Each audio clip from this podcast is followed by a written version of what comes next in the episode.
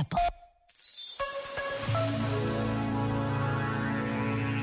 Urge que façamos uma distinção clara entre o que está dentro da nossa responsabilidade e o que está fora. Primeiro, precisamos de admitir que a vida é muito, muito, muito maior do que nós. Depois, precisamos de tomar a responsabilidade por aquilo que realmente depende de nós, aquilo a que somos realmente chamados a dar resposta. Quanto ao resto, havemos de abrir mão do que está fora do nosso alcance e confiar.